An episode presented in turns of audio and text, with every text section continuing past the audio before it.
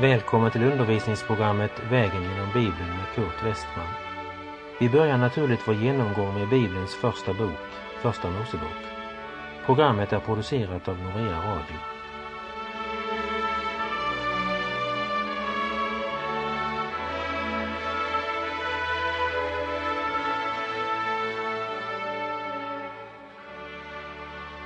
Vi avslutade förra programmet med kapitel 6 om Noa som uppfylld av helig fruktan i tro byggde en ark sedan han fått uppenbarelse om det som ännu inte kunde ses som det står i Hebreerbrevets elfte kapitel och vers 7. Och nu fortsätter vi med första Mosebok kapitel 7 och vi läser den första versen. Och Herren sade till Noa, gå in i arken med hela ditt hus, ty jag har funnit dig rättfärdig inför mig bland detta släkte. Varför var Noa rättfärdig? Det var genom tro, precis som Abraham senare som vi läser i Första Mosebok 15. Noa trodde Gud.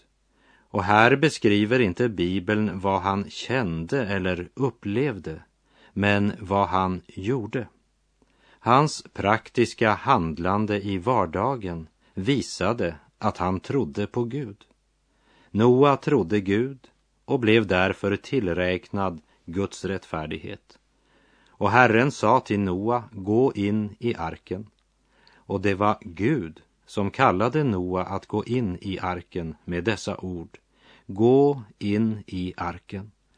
Och med det ställer Gud Noa utanför konsekvensen av Guds dom och beskyddar honom undan den straffdom som nu ska gå över jorden. Det är Gud som säger gå in i arken. Och så kommer det i vers 16. Och Herren stängde igen om honom. Samma mäktiga hand som öppnar himmelens slussar stänger också dörren i arken efter Noa och hans familj. Dessa ord är ett uttryck för den fullkomliga trygghet som den troende upplever i Jesus Kristus. Vem kan öppna den dörr Gud har stängt? Absolut ingen. Som det är uttryckt i Romarbrevet 8 och 31. Är Gud för oss, vem kan då vara mot oss. Och så börjar kapitel 8 i Första Mosebok med orden Då tänkte Gud på Noa. Gud glömde inte Noa. Han glömde inte Noa och han glömmer inte dig. Det enda han glömmer är din synd om du har kommit till honom och fått ta emot hans frälsning. Så går alltså Noa och hans familj in i arken. Och vi läser i vers 2 och 3. Av alla rena fyrfotadjur ska du ta till dig sju par, hanne och hona, men av sådana fyrfotadjur som inte är rena ett par, hanne och hona. Likaså av himmelens fåglar sju par, hankön och honkön, för att behålla deras släkten vid liv på hela jorden. Vi ser å ena sidan sju par och andra sidan två par. Varför den här skillnaden? Jo, som Gud säger till Noa, för att behålla deras släkten vid liv på hela jorden. Om vi går fram till kapitel 8 och vers 20 så läser vi där, och Noa byggde ett altare åt Herren och tog av alla rena fyrfota djur och av alla rena fåglar och offrade brännoffer på altaret. Var skulle han ha tagit oxarna eller fåglarna han offrade om han bara hade haft två par av dem? Då hade den rasen dött ut. Det var bara av de rena fyrfotadjuren han tog sju par och av de rena fåglarna och vi vet varför. De djur som inte var räknade som rena gick in två och två, hankön och honkön. Det finns inte något i texten som antyder att Noa skulle ha gått runt och samlat in djuren eller drivit dem in i arken. Det var inte nödvändigt. De kom till honom. Och så kommer det här i vers 4 i Första Mosebok kapitel 7.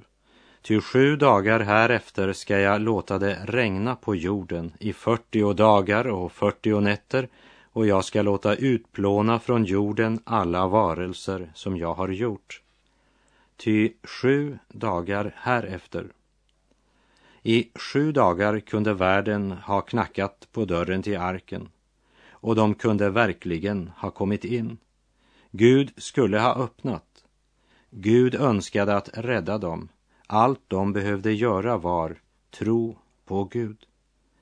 Men nu var man alltså inne i de sju sista dagarna innan Guds dom över synden skulle komma i form av floden.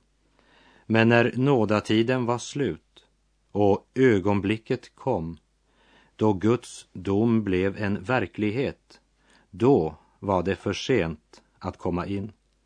Nu kan ingen längre tränga sig in i arken. Den kan inte öppnas, varken från utsidan eller från insidan.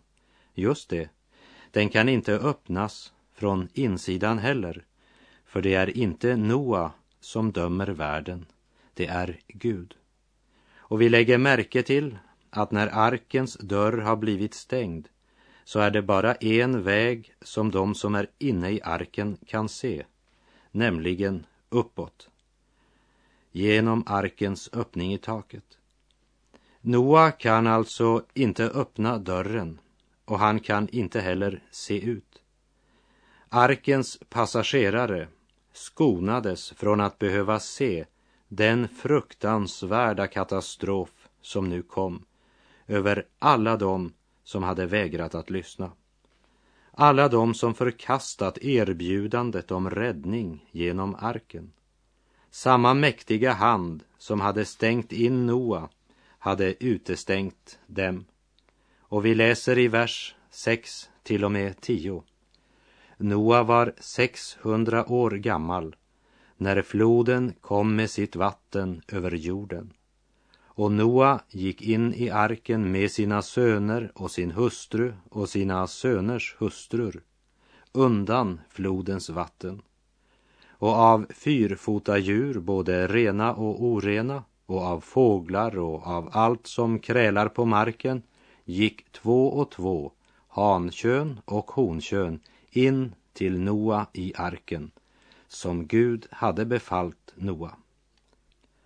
Och efter de sju dagarna kom flodens vatten över jorden. Efter de sju dagarna kom flodens vatten över jorden. Nu sker detta som de aldrig kunde tro. Detta som de hade vitsat om och skämtat så mycket om medan Noa byggde på arken. Dåren Noa. Ja, ja, det är ju okej okay att tro på en sorts Gud, men att bygga en koloss av en båt på torra land, nej, vet du vad, Noa, det får vara gränser.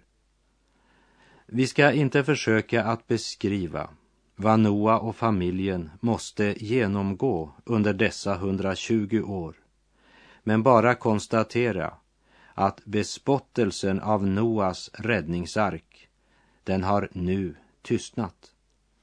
Och hade Noa varit tvungen att höra på deras bespottelse i 120 år, så är han nu förskonad från att behöva se deras slut när floden kom. Som Jesus uttrycker det i Matteus 24, vers 38 till 39. Under de dagarna, det som gick före den stora floden, åt de och drack, de gifte sig och giftes bort, ända till den dag då Noa gick in i arken. De märkte ingenting förrän floden kom och ryckte bort dem allihopa. Det är alltså Jesus som på detta sätt stadfäster det som första Mosebok kapitel 7 vittnar om. Och låt oss nu tänka på dem som stod utanför. Vattnet steg. Porten till arken var stängd. Fruktan och ångest stiger i takt med vattnet. Du kan lita på att hade man tidigare inte ens haft intresse nog så pass som att titta på arken så blev det nu sänt många intensiva blickar mot den trygga arken som lyftes av de stigande vattenströmmarna. Men dörren var stängd. Noas inbjudan skulle aldrig mer ljuda i deras öron. Ingen skulle predika räddning mer ifrån floden. Tiden var slut. Nådens tid var slut. Och nu har ögonblicket kommit då den likgiltiga och hånande människomassan får svar på sin jäckande fråga. Varför bygger du, Noa, en båt? Varför bygger du, Noa, en båt? Som en galning du bär dig ju åt. Bygga båt upp på land, långt från närmaste ström ingen enda av oss det förstår. Jo, se, Herren har talat och sagt att han snart ämnar visa sin makt. Ingen bättra sig vill eller ens lyssna till och nu måste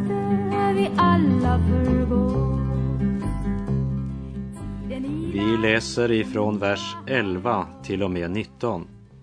I det år då Noa var 600 år gammal, i andra månaden, på sjuttonde dagen i månaden, den dagen bröt alla det stora djupets källor fram och himmelens fönster öppnade sig och ett regn kom över jorden i fyrtio dagar och fyrtio nätter på denna samma dag gick Noa in i arken, liksom Sem, Ham och Jafet.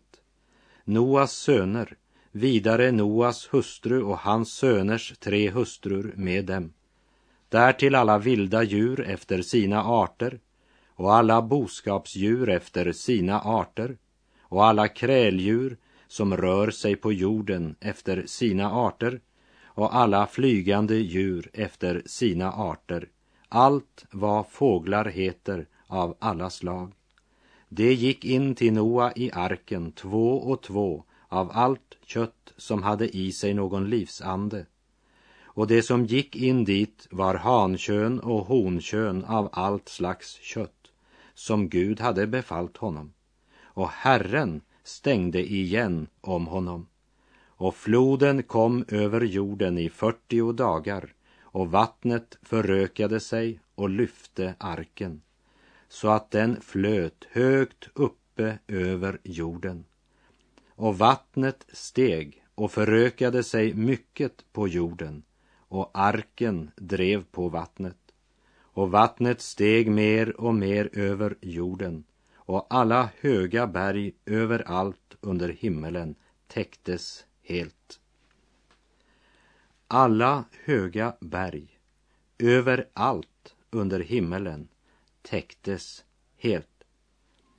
Här gör skriften det klart att det inte var frågan om någon översvämning bara. Det var inte heller en jättestor naturkatastrof över en del av jorden. Men alla höga berg överallt täcktes helt. Och det stadfäster det som Gud sa till Noa i kapitel 6 och vers 13.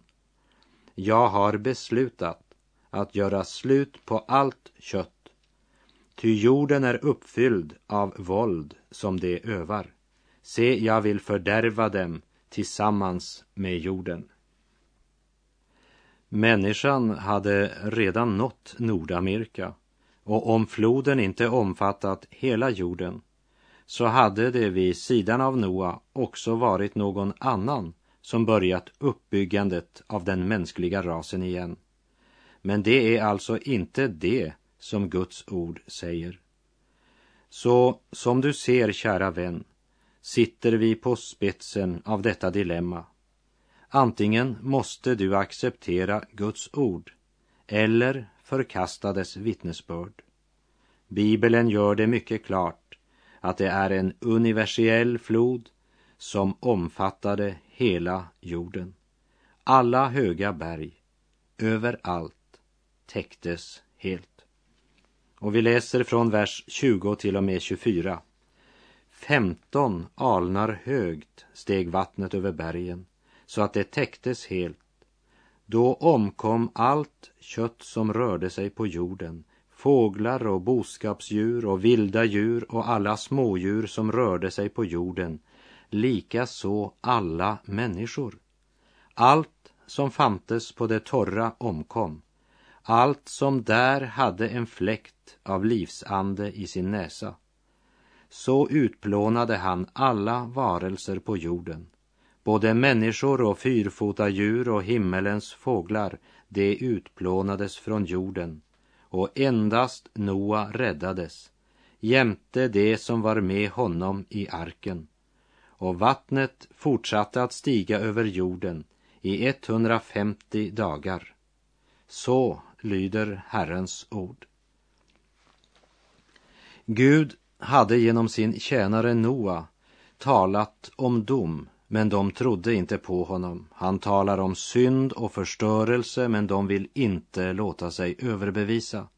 Han talar om frälsning från den kommande domen, men de bryr sig inte det minsta. Men människorna ville själva vara sin egen Gud, följa sina egna tankar och råd. Man hade inte användning för Gud eller för Guds hjälp. Som det är uttryckt i vers 5 att deras hjärtans alla uppsåt och tankar alltid endast var onda. Alla deras handlingar var gjorda oberoende av Gud. De var drivna av sin egen lust och glömde Gud. Det var en otrolig aktivitet, men ingenting av det de gjorde var rätt eller riktigt. Som Jesus säger i Johannes kapitel 15 och vers 5. Ty utan mig förmår ni ingenting. Det var en enorm aktivitet på jorden, men människorna var fruktansvärt upptagna med att göra ingenting. För allt de gör bär denna stämpel, borta från Gud, utan Gud. När vi läser de här kapitlen i Första Mosebok så måste vi ta med Jesu egna ord i Lukas 17, 26 till och med 27. Så som det skedde i Noas dagar, så kommer det att gå till också i Människosonens. Det åt och drack, det gifte sig och giftes bort, ända till den dagen då Noa gick in i arken. Och så kom floden och gjorde slut på dem alla. När det står att de gifte sig och giftes bort var inte det en del av Guds skaparordning? Gjorde inte människorna det också före Noas dagar? Jo, men ordet här pekar på detta att man gifte sig allt eftersom känslorna skiftade. Man gavs till äktenskap och man tog nya till äkta, allt efter egen lust och tanke. Avtalet var inte förpliktande. Så levde människan på Noas tid. Ja, så förflöt deras tillvaro helt till floden kom och gjorde slut på dem alla. Men vad så med Noa? Vi läser från Första Mosebok kapitel 8 och vers 1 till och med 5. Då tänkte Gud på Noa och på alla de vilda djur och alla de boskapsdjur som var med honom i arken. Och Gud lät en vind gå fram över jorden så att vattnet sjönk undan och djupets källor och himmelens fönster tillslöts och regnet från himmelen upphörde och vattnet vek bort från jorden mer och mer. Efter 150 dagar började vattnet avta. I den sjunde månaden, på den sjuttonde dagen i månaden, stannade arken på Ararats berg. Och vattnet avtog mer och mer in till tionde månaden. I tionde månaden, på första dagen i månaden, blev bergtopparna synliga. Här får vi inte bara höra hur de väldiga vattenmassorna når sin absoluta höjd, men också hur den väldiga floden avtar. Och när det tog 150 dagar innan floden nådde sin fulla höjd och mer än 250 dagar att sjunka tillbaka förstår vi att det handlar inte om någon lokal naturkatastrof. Och lägg märke till vad Noa nu gör i vers 68. Och efter 40 dagar öppnade Noa fönstret som han hade gjort på arken och lät en korp flyga ut. Denne flög fram och åter till vattnet hade torkat bort från jorden. Sedan lät han en duva flyga ut för att se om vattnet hade sjunkit undan från marken. Noa blev verkligen en aktiv fågelskådare. Han sänder ut dessa två fåglar, korpen och duvan. Och vi läser från vers 9 till 12. Men duvan fann ingen plats där hon kunde vila sin fot utan kom tillbaka till honom i arken, ty vattnet täckte hela jorden. Då räckte han ut sin hand och tog henne in till sig i arken. Så väntade han ännu ytterligare sju dagar och lät så duvan än en gång flyga ut ur arken. Och duvan kom till honom mot aftonen och se, då hade hon ett friskt olivlöv i sin näbb. Då förstod Noa att vattnet hade sjunkit undan från jorden. Men han väntade ännu ytterligare sju dagar och lät så duvan åter flyga ut. Då kom hon inte mer tillbaka till honom. Duvan kom tillbaka med ett friskt olivlöv. Jag har aldrig riktigt förstått varför detta har blivit fredssymbolen. Men när duvan återvände så var ju det tecknet på att Guds dom var över och friden hade återvänt till jorden. Men naturligtvis så var människan som gick ut ur arken samma sorts människa som alla Adams söner, som förorsakat floden och Guds dom. Framtiden ska visa att det hade inte skett några förbättringar med människosläktet. Korpen som ju betecknats som en oren fågel och duvan som en ren.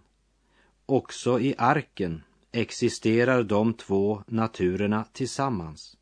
Den rena och orena tillsammans. Du och jag som tror och som är födda på nytt till ett levande hopp, vi har dessa två naturer. Romarbrevet 7 säger i vers 18 Jag vet ju att det inom mig, jag menar i mitt kött, inte bor något gott. Viljan finns nog hos mig, men inte förmågan att göra det goda. Korpen och duvan släpps ut tillsammans. Korpen flyger ut över den dömda världen där vattnet nu har sjunkit undan och alla döda människor och djur blev synliga. Och när vi tänker på korpens diet så utgjorde ju alla de döda kadavren rena festmåltiden. Den dömda världen var för korpen en dröm. Han trivdes verkligen. Rastlös flyger han fram och tillbaka medan hans blick frossar i allt det som kan tillfredsställa just det han hungrar efter. Ja, vår gamla natur älskar verkligen det som är av världen och festar i världens alla erbjudanden. Det är därför att så många sitter hemma också framför tvn på söndagskvällen istället för att gå till Guds hus. Jag vet att vi ofta har mycket goda ursäkter, men vad vi än säger, vi har vår gamla natur med oss. Ja, sannerligen, korpen är fortfarande på jorden. Duvan blev också sänt ut till en dömd värld.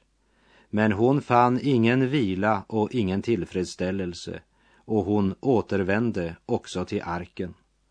Duvan representerar den troende i denna världen. Korpen flög ut i världen och kände sig hemma. I första Johannes brev kapitel 2 och vers 15 står det Älska inte världen, inte heller det som är i världen.